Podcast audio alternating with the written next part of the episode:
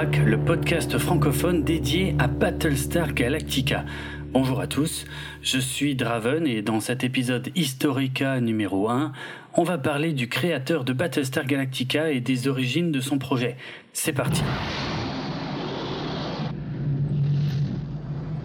Alors, vous vous en doutez probablement, mais comme euh, Gene Roddenberry pour Star Trek, George Lucas pour Star Wars ou Joe Michael Straczynski pour Babylon 5, eh ben à l'origine de Battlestar Galactica, il y a un homme, Glenn Albert Larson.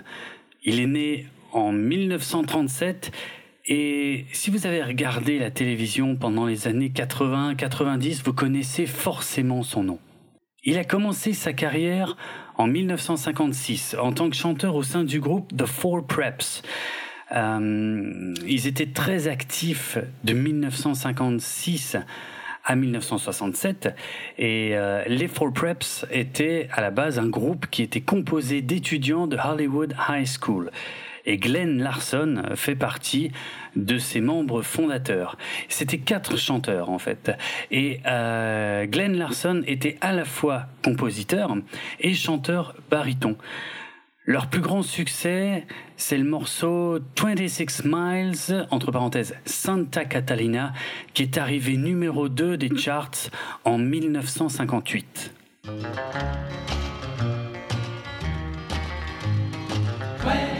Miles across the sea. Santa Catalina is waiting for me.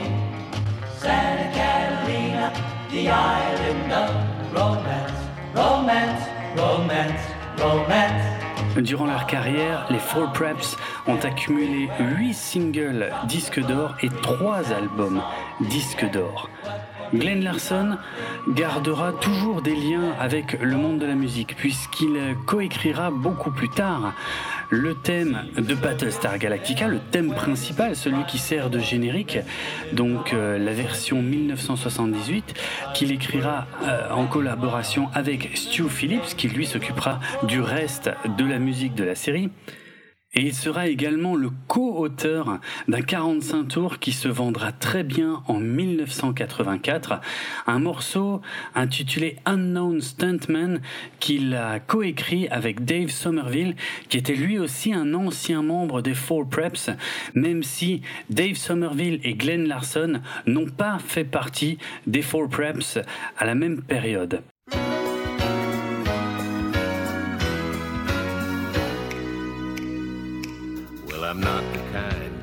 Tell, but I've been seen with fire up. I've never been with anything less than a nine. So fine.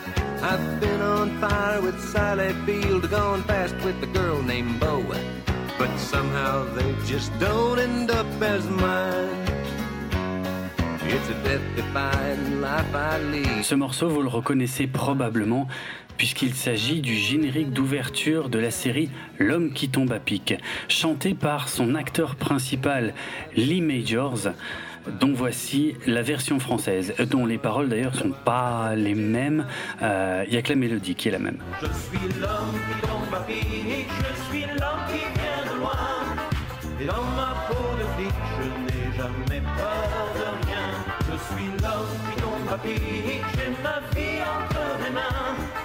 Si je prends des risques, ça n'est jamais, jamais.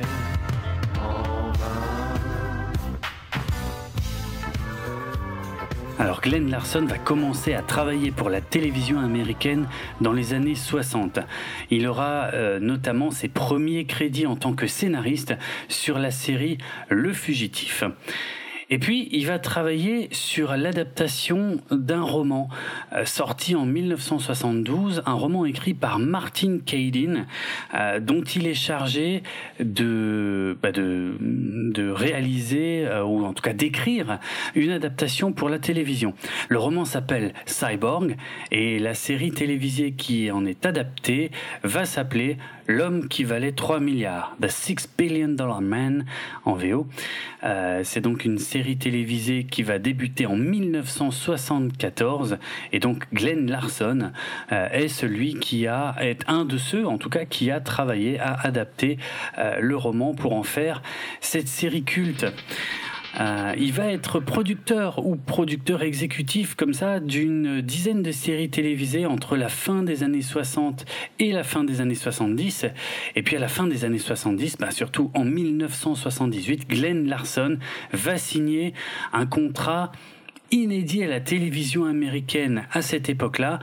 On parle bien sûr de Battlestar Galactica dont le budget est estimé à 1 million de dollars par épisode, un record absolu pour l'époque. En 1979, il va développer une autre euh, série de science-fiction pour la télévision américaine puisqu'il va adapter Buck Rogers au 25e siècle. 1987.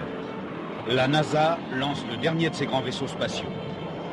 Pris dans une tempête cosmique, Ranger 3 et son pilote, le capitaine William Buck Rogers, sont déviés de leur trajectoire et placés sur une orbite qui gèle son système de soutien de vie et ramène Buck Rogers sur Terre quelques 500 ans plus tard.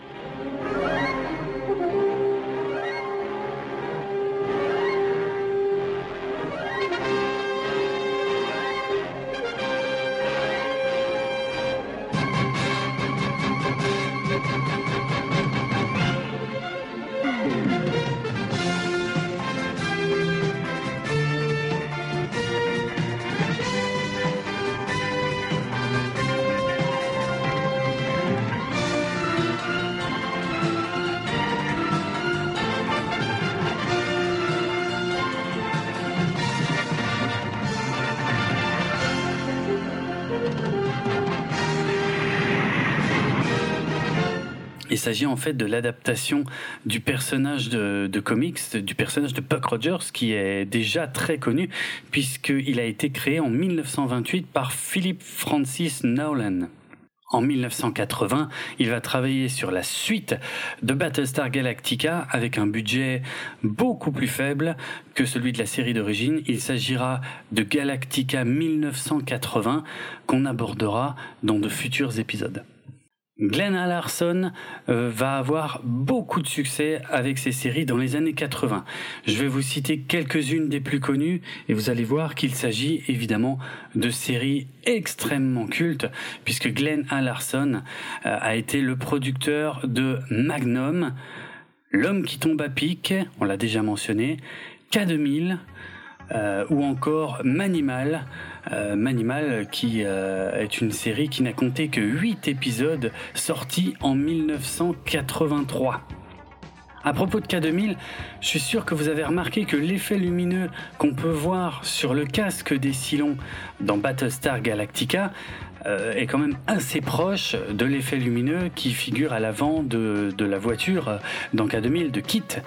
Et eh ben, euh, bon, bah, vous n'êtes pas les seuls à l'avoir remarqué.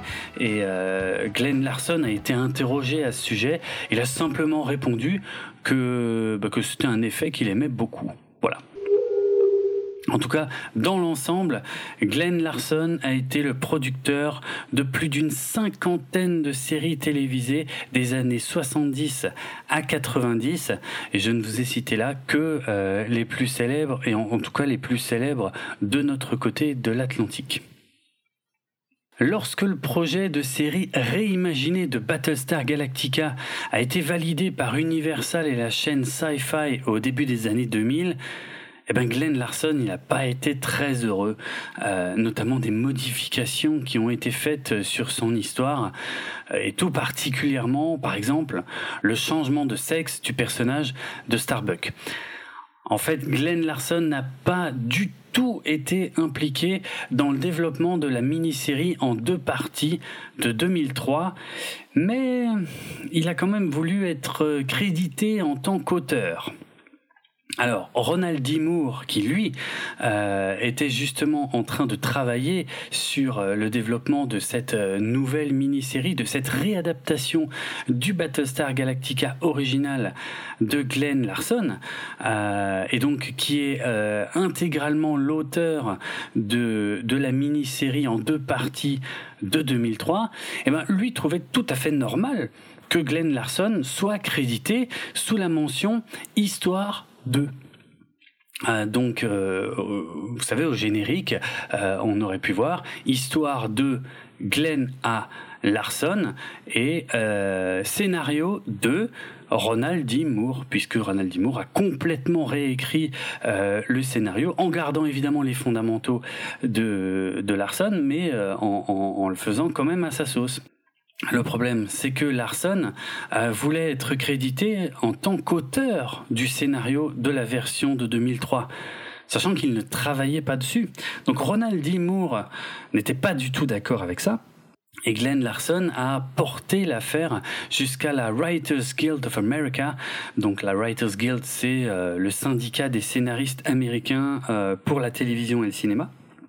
Donc c'est un c'est un syndicat extrêmement puissant hein, qui peut euh, qui peut comme ça statuer sur ben justement sur des affaires de ce genre parce que c'est quand même assez précis la mention histoire de ou scénario de enfin les différences sont subtiles mais importante euh, à, ce niveau-là, et donc c'est eux qui, qui, gèrent ce genre de choses, eh bien, à la surprise de Ronald D. Moore, euh, la Writers Guild of America va statuer en faveur de Glenn Larson.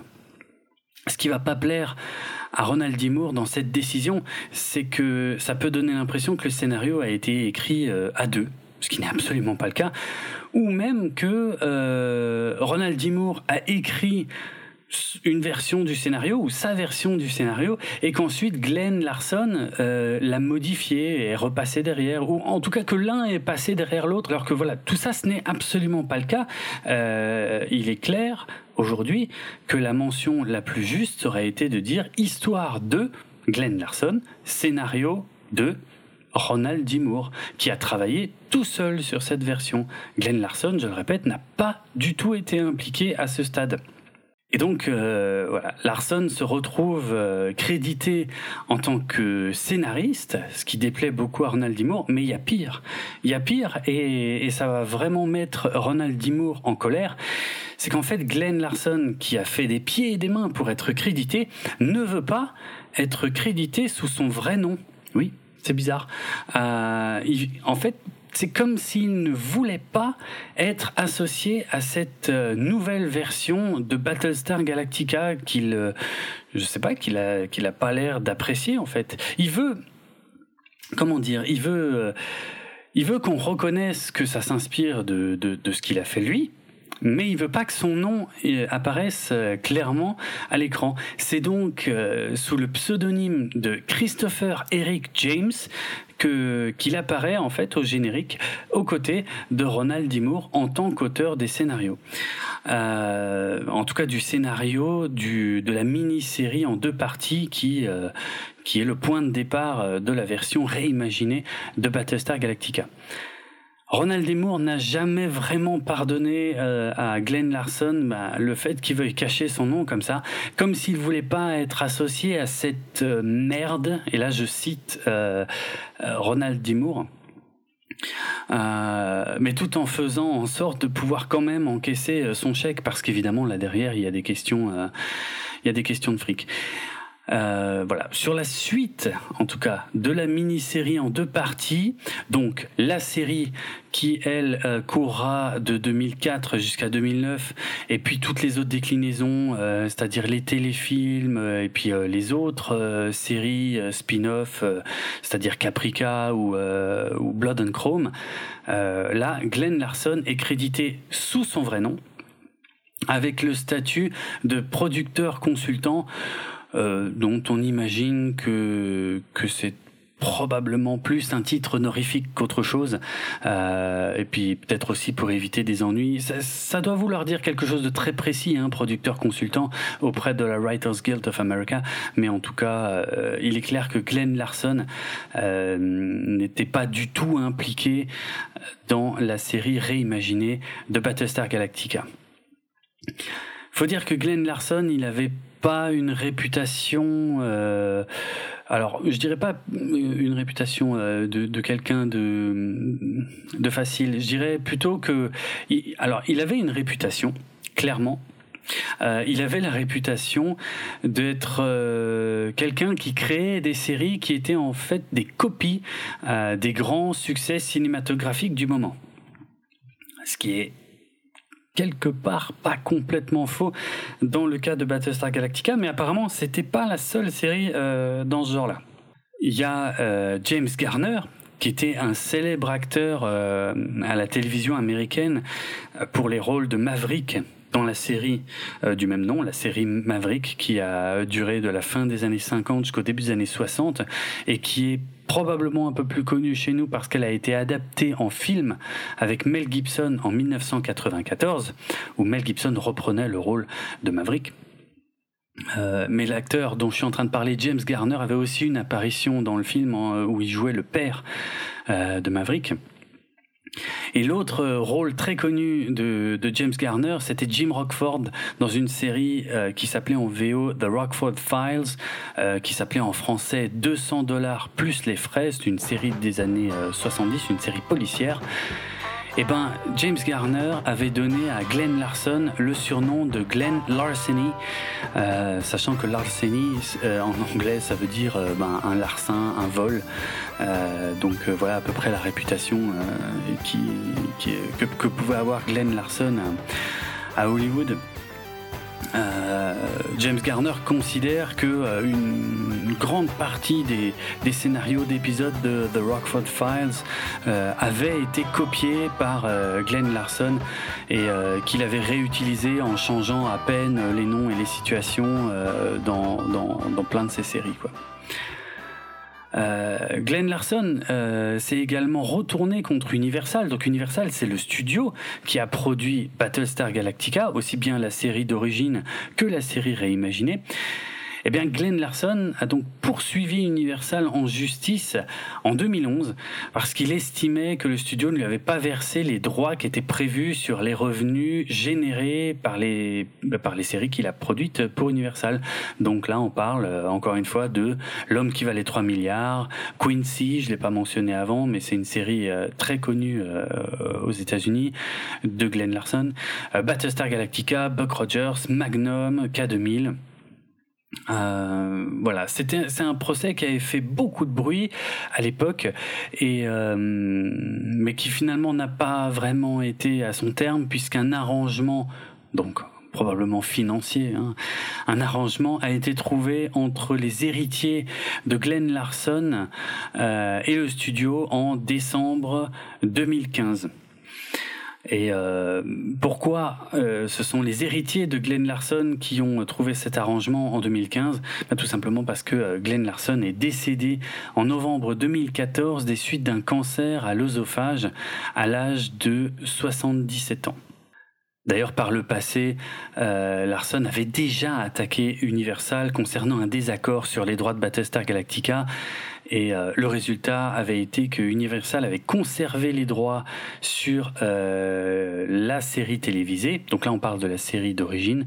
Et Larson, lui, avait pu conserver les droits des versions long métrage c'est-à-dire des épisodes euh, remontés, on en reparlera plus tard, mais des épisodes qui étaient remontés euh, pour en faire euh, des films, pour être projetés dans les cinémas. donc à quelques petites scènes près, il s'agit de la même chose hein, que la série télévisée, mais bon, voilà. Pour les droits télévisés, c'était à Universal qu'il fallait s'adresser. Pour les droits d'exploitation en salle de cinéma, c'était à Glenn Larson qu'il fallait s'adresser. Alors, en quoi a consisté euh, précisément le travail de Glenn Larson sur Battlestar Galactica? Eh bien, en plus d'être euh, producteur de la série, donc un petit peu le grand Manitou euh, qui a pris toutes les, les, grandes décisions, il a également signé le scénario d'une dizaine des 24 épisodes de la série originale.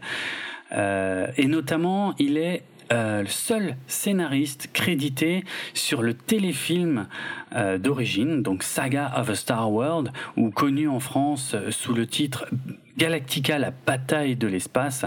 Voilà, tout tout ce qui figure dans ce téléfilm de départ, qui est plus ou moins l'équivalent des trois premiers épisodes de la série, eh ben, tout ce qui figure là-dedans a été intégralement écrit par Glenn Larson et Glenn Larson seul. Ce qui fait que tous les fondamentaux de Battlestar Galactica, ce sont bien à Glenn Larson qu'on les doit. Alors je vais faire une petite parenthèse pour parler euh, d'un des collègues de Larson. Je vais parler de Donald Paul Belisario. Euh, Donald P. Belisario, c'est pareil. Je suis sûr que vous avez déjà vu ce nom euh, dans des génériques de séries télévisées. Alors, Donald P. Belisario a été embauché par Glenn Larson en tant que producteur superviseur sur Battlestar Galactica, donc la série originale, après euh, le téléfilm d'origine, donc à partir de, des épisodes euh, Les Dieux de Kobol. Euh, et Donald P. Belisario a coécrit 11 épisodes de Battlestar Galactica, la série originale, hein, bien sûr, toujours, et il en a également réalisé deux épisodes. Euh, et, si son nom vous dit quelque chose, c'est parce que Donald P. Belisario est le créateur de Magnum en 1980 avec Glenn Larson et il est également le créateur des séries Supercopter en 1984, Code Quantum en 1989, le JAG en 1995 et NCIS qui était à la base un spin-off euh, du JAG euh, qu'il a lancé en 2003. Et Donald P. Belisario a pris sa retraite en 2007. Donc on peut dire que quasiment tous les épisodes de Battlestar Galactica version 1978 ont été écrits soit par Glenn A. Larson, soit par Donald P. Belisario, à l'exception de deux épisodes. Alors, qu'est-ce qui est à l'origine du projet Battlestar Galactica? Eh ben, le projet d'origine, il remonte à une bonne décennie auparavant, en fait. C'est euh, un projet que Glenn A. Larson avait proposé à Universal en 1967. Donc, en 1967, on est contemporain de la diffusion originale de la série Star Trek originale. Et euh, l'idée de série de science-fiction de Glenn Larson s'appelle Adam's Ark, qu'on pourrait traduire par l'Arche d'Adam. On suppose que c'est l'échec de la série originale de Star Trek à la télévision américaine qui a d'ailleurs penché dans la balance et qui a fait que ce projet de série Adam's Ark a été euh, refusé par Universal. Alors on sait de quoi ça devait parler. Euh, Glenn Larson a expliqué que son idée de départ, c'était de parler des origines de l'humanité dans l'univers. De prendre des histoires de la Bible et de les déplacer dans l'espace. Euh, de faire comme si les histoires de l'Ancien Testament avaient eu lieu dans l'espace avant que les hommes n'arrivent sur Terre. Donc on remarquera que pour Glenn Larson, euh, parler des origines de l'humanité et parler de l'Ancien Testament revient au même. Ça c'est un élément important sur lequel on, reviendra également, euh, puisqu'il a toujours mêlé euh, origine de l'humanité et une certaine forme de mysticisme, on va dire ça comme ça pour l'instant. Alors plus précisément, de quoi devait parler Adam's Ark? Euh, eh ben, selon Larson, on devait y suivre un milliardaire du genre Howard Hughes qui assemblait tout un équipage composé de scientifiques, d'athlètes, d'artistes.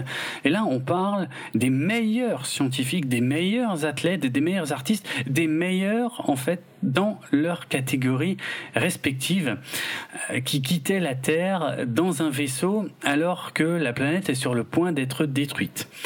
Pour rentrer un tout petit peu plus dans les détails, euh, à peu près les seuls qu'on connaît d'ailleurs au sujet de Adam's Ark, tous ces gens importants étaient invités dans un grand immeuble au look euh, spatial, je vous laisse euh, imaginer ce que ça peut vouloir dire. Donc un grand immeuble au, look spatial qu'on pouvait trouver au milieu du désert du Nevada. Et à un moment, tous les invités ont une sensation étrange euh, ils sentent une vibration, un tremblement, euh, je ne sais quoi. Eh bien, l'immeuble a quitté la Terre parce que les ordinateurs du milliardaire ont calculé que celle-ci allait bientôt être détruite par un holocauste nucléaire.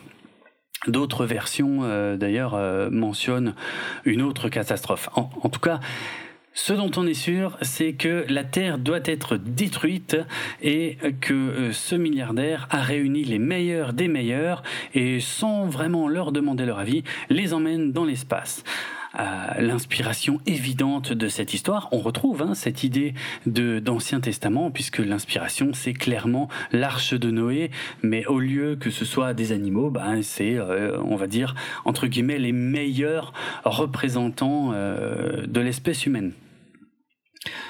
Euh, alors, ce point de départ de la série Adam's Ark, qui ne s'est jamais concrétisé, bah, en y réfléchissant un peu, ça semble quand même pas mal éloigné de ce qu'est devenu Battlestar Galactica. Et euh, il y a pas mal de débats à ce sujet. D'ailleurs, il se pourrait même que Adam's Ark ne soit en fait pas du tout euh, à l'origine de Battlestar Galactica. Il y a certaines sources qui attribue davantage euh, les idées euh, fondamentales de Battlestar Galactica à un certain Leslie Stevens. Alors Leslie Stevens, c'est quelqu'un d'assez important dans l'histoire de la télévision américaine. C'est le créateur de la série Au-delà du réel, enfin qu'on connaît chez nous sous le titre Au-delà du réel, mais dont le titre original est The Outer Limits, euh, qui dans les années 60 était un grand concurrent de la quatrième dimension, The Twilight Zone.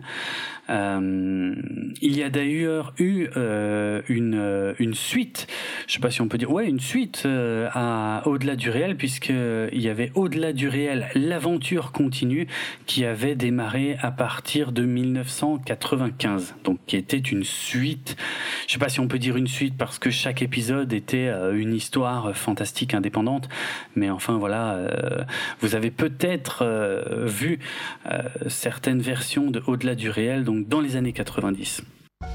Ce n'est pas une défaillance de votre téléviseur. N'essayez donc pas de régler l'image. Nous maîtrisons à présent toute retransmission. Nous contrôlons les horizontales et les verticales. Nous pouvons vous noyer sous un millier de chaînes ou dilater une simple image jusqu'à lui donner la clarté du cristal et même au-delà. Nous pouvons modeler votre vision et lui fournir tout ce que votre imagination peut concevoir. Pendant l'heure qui vient, nous contrôlons tout ce que vous allez voir et entendre.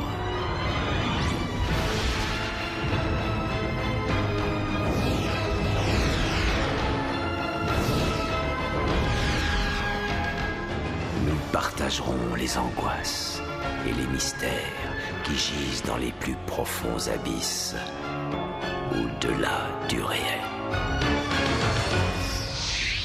Il semblerait que Leslie Stevens avait déclaré à une époque qu'il avait l'intention de discuter de concepts qui ressemblaient quand même pas mal à ce qu'est devenu Battlestar Galactica avec euh, Glenn Larson.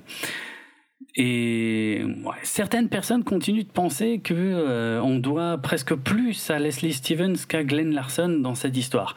Euh, pourtant, Leslie Stevens, lui, a toujours affirmé que Larson était le seul et unique créateur de Battlestar Galactica euh, et qu'il n'y avait absolument aucun euh, contentieux entre les deux hommes. D'ailleurs, Leslie Stevens a travaillé avec euh, Glenn Larson sur un épisode de Battlestar Galactica et sur la série Buck Rogers en 1979. Alors, pourquoi est-ce que Adam's Ark est aussi différent de ce qu'on connaît de Battlestar Galactica? Est-ce que les deux sont vraiment liés?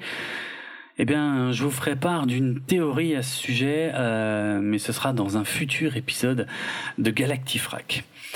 En tout cas, lui, Glenn Larson, il a toujours affirmé l'origine de Battlestar Galactica, c'était son projet Adam's Ark. Et en 77, il se passe un truc donc dix ans après que son projet Adam's Ark a été refusé. Euh, en 77, il, se passe un truc incroyable. C'est l'explosion Star Wars dans le monde entier, évidemment aux États-Unis avant tout.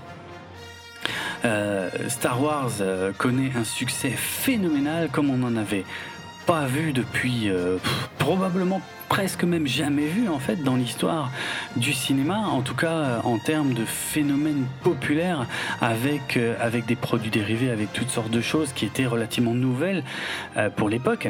Et qu'est-ce qui se passe à la suite de ça? Eh bien évidemment, tous les studios veulent faire soudainement de la science-fiction. On se rappellera que quelques années auparavant, George Lucas, lui, a fait le tour de tous les studios hollywoodiens pour présenter son projet de Star Wars et qu'il a été refoulé à peu près partout, sauf, euh, sauf à la Fox où il a été retenu vraiment euh, quasiment sur un coup de bol par quelqu'un qui avait bien aimé son film précédent qui n'était pas du tout de la science-fiction. On est à une époque où il n'y a pas de science-fiction. Il n'y a plus de science-fiction euh, sur les écrans, à part euh, quelques vieilles rediffusions de Star Trek à la télévision américaine. Et encore, Star Trek, c'est déjà c'est un peu vieillot, euh, ça a déjà une bonne décennie à ce moment-là. Il n'y a plus de science-fiction. Et puis Star Wars arrive, et là, tous les studios veulent faire de la science-fiction. Alors, Larson, qui travaille déjà avec Universal, et eh ben, leur présente son projet Battlestar Galactica, qui va mélanger deux euh, éléments, ou plutôt deux concepts euh, plutôt bien pensés pour essayer de capter une audience la plus large possible. En fait, il est question de mélanger des éléments de western et de Seconde Guerre mondiale, histoire de vraiment de pouvoir séduire un public qui qui ne serait pas forcément intéressé par euh, de la science-fiction. Le pitch de départ, c'est celui d'une flotte de vaisseaux civils qui fuit la menace des Cylons et qui est défendue par un seul vaisseau de combat euh, pendant leur recherche d'un lieu euh, pour, pour se réfugier. Eh bien, ça rappelle beaucoup, beaucoup, beaucoup une série télévision très célèbre aux États-Unis qui s'appelle en français La Grande Caravane ou Wagon Train en VO. C'est une série de 284 épisodes euh, qui a été diffusée entre 1957 et 1965 où on suit une caravane de chariots qui traverse les États-Unis après la guerre de sécession bah, pour trouver un endroit où aller se poser c'est vrai que le concept de Battlestar Galactica est quand même extrêmement proche de ça, euh, juste transposé dans l'espace. Euh, Battlestar Galactica est également très proche d'un film qui s'appelle La mer cruelle, The Cruel Sea, qui est un film anglais de 1953 où on peut suivre une corvette chargée d'escorter les convois qui traversent l'Atlantique au début de la Seconde Guerre mondiale. Et évidemment, euh, les convois sont menacés par les sous-marins allemands. Donc encore une fois, on retrouve un peu le concept du, convoi euh, pas forcément armé qui est défendu par un seul euh, bâtiment armé et où la menace ici, qui prend ici la forme de sous-marins eh bien, peut surgir n'importe quand et, n'importe où.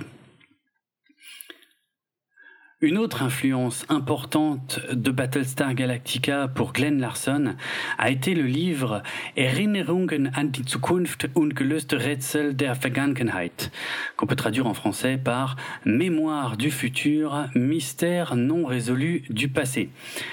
Le titre euh, anglais de ce livre est Chariots of the Gods, Unsolved Mysteries of the Past. Il a été écrit en 1968 par l'écrivain ufologue suisse Eric von Däniken et il était euh, paru en français sous le titre Présence des extraterrestres en 1969. Alors, les théories d'Eric von Däniken ont eu beaucoup, beaucoup, beaucoup de succès dans les années 70. En gros, les théories de Deniken, de von Deniken, euh, prétendent que beaucoup de religions euh, ancestrales euh, ou beaucoup de traces de civilisations antiques sur la Terre auraient été produites par ce qu'on appelle les anciens astronautes. Alors la théorie des anciens astronautes, c'est une théorie qui prétend que beaucoup de divinités venues du ciel, Donc, euh, parce que si on, y réfléchit bien, entre une divinité dans le ciel et un extraterrestre qui descendrait euh, dans son vaisseau, euh, ben, comment dire, en, termes de vocabulaire, je suis sûr que c'est assez proche. Donc, on peut aussi bien en déduire l'un que l'autre. Et ben, Von Daniken, lui, n'hésite pas. Pour lui, que ce soit, je sais pas, les pyramides d'Égypte, Stonehenge, ou les statues de l'île de Pâques, ou les lignes inexplicables de Nazca, parce que mine de rien, ces lignes de Nazca euh, qui sont qui sont dessinées sur une plaine, donc une plaine, c'est comme son nom l'indique, un endroit où on peut pas se mettre en hauteur pour euh, pour les observer. Et ben pourtant, ces lignes ne prennent du sens que si on les observe depuis très très haut dans le ciel. Or, à l'époque où elles ont été dessinées, en théorie, on n'a aucun moyen de s'élever aussi haut dans le ciel. Donc, selon Von Däniken, comme vous l'avez deviné, tout ça, ce sont des messages, enfin, soit des messages adressés à des extraterrestres, euh, soit euh, des peintures comme ça très très anciennes euh, qui représentent des créatures euh, dont on pourrait euh, deviner un casque ou une espèce de combinaison, ou encore bah, tous ces bâtiments là que j'ai mentionnés auparavant, dont on sait même pas comment ils ont pu être construits. Donc aujourd'hui, on aurait du mal à en construire des équivalents, et eh ben selon von Däniken, toutes ces, les technologies qui ont été utilisées pour construire tout ça provenaient euh, des extraterrestres. Donc voilà, c'est en gros les extraterrestres auraient influencé des civilisations antiques euh, sur Terre, euh, qui en seraient peut-être même les descendants. Et donc aujourd'hui, nous euh, terriens modernes pourrions également être les descendants de d'extraterrestres qui auraient visité notre planète il y a extrêmement longtemps. Donc ça, c'est une théorie qu'on retrouve euh, d'ailleurs, qui est énoncée au début, euh, au début de quasiment chaque épisode de la série originale de Battlestar Galactica en VO, en tout cas. Euh, on en discutera, mais en VF, le texte a été modifié pour les épisodes qui suivent le téléfilm original. Mais donc voilà, ces théories-là, qui étaient extrêmement populaires durant les années 70, eh bien, il n'est pas très surprenant que euh, Glenn Larson, qui s'intéressait au sujet, euh, y ait été exposé. Et puis pour être franc, euh, ce sont des théories euh, euh, dont on peut, dont on a pu encore sentir l'influence au cinéma et à la télévision bien après les années 70, puisque l'ouvrage de Von Däniken est considéré comme une influence majeure de films comme Stargate, Prometheus ou encore Indiana Jones et le royaume du crâne de cristal. Mais je sais, celui-là, il est pas bien. Mais enfin, c'est, pas le sujet. Donc voilà, selon Glenn A. Larson, euh, les humains sont comme des robots qui auraient été créés. Donc ça, c'est vraiment ce qu'il croit. Hein. Ce, ce, sont des déclarations qu'il a tenues que je vous retranscris là quasiment telles quelles. Les humains sont comme des robots qui auraient été créés par un dieu supérieur avec des pompes et des câblages comme les autres créatures. Je fais une petite parenthèse parce que je trouve qu'à la vision de la série réimaginée par Ronald D. Moore, je trouve que ces affirmations d'humains qui sont comme des robots euh, euh, assemblés euh, ben, prennent un, sens assez euh, savoureux, je trouve. Donc, Glenn Larson considère que l'ADN est la recette utilisée par Dieu pour créer l'homme, comme je le disais, hein, Glenn Larson euh, n'hésite pas à mélanger euh, religion euh, avec les origines de l'homme. Et il voit l'histoire de Battlestar Galactica comme un parallèle avec l'exode, le, fameux exode du peuple juif qu'on peut retrouver dans l'Ancien Testament, euh, suite à une attaque initiale euh, du type de, de, celle de Pearl Harbor. Euh, donc voilà, pour lui, Battlestar Galactica, c'est l'exode qui fait suite à l'attaque de Pearl Harbor dans l'espace.